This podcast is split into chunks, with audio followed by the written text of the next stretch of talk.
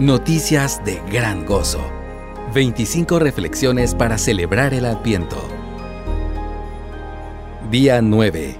Conociendo a Dios. Escrito por Patricia Nabnun. Señor, muéstranos al Padre y nos basta, le dijo Felipe. Jesús le dijo, ¿Tanto tiempo he estado con ustedes y todavía no me conoces, Felipe?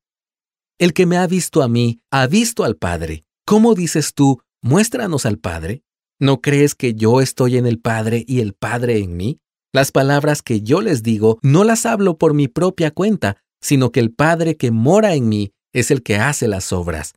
Créanme que yo estoy en el Padre y el Padre en mí, y si no, crean por las obras mismas. Juan capítulo 14 versos 8 al 11.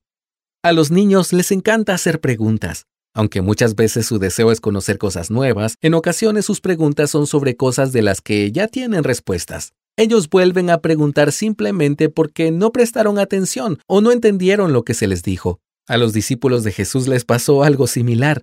Durante su última cena con los discípulos, Jesús compartió con ellos grandes enseñanzas sobre lo que estaba por sucederle y la esperanza que ellos podían tener al creer que Dios mismo estaba con ellos en él en ese momento y seguiría estando con ellos aún después de su partida.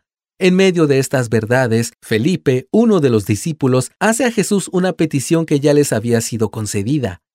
Señor, muéstranos al Padre y nos basta. En otras palabras, ¿puedes por favor mostrarnos a Dios? Esta petición y pregunta reveló que, a pesar del tiempo que los discípulos habían pasado con Jesús, ellos necesitaban conocerlo aún más. Todavía no habían entendido quién era aquel que estaba delante de ellos.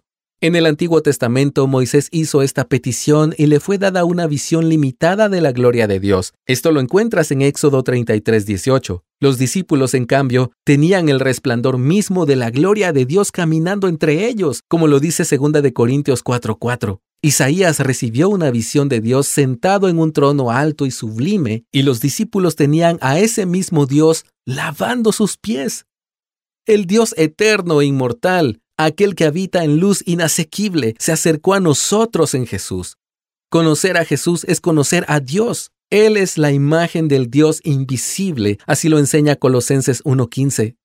El Dios hecho hombre que habitó entre los discípulos es el mismo que habita en nosotros, como lo enseña Colosenses 1.27, y que se ha revelado en su total esplendor a través de su palabra para que podamos conocerle tal y como Él es.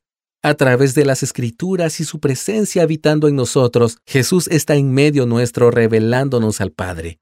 Él quiere que le conozcamos, porque no hay mayor plenitud que conocerlo íntimamente, como lo dice Juan 17.3.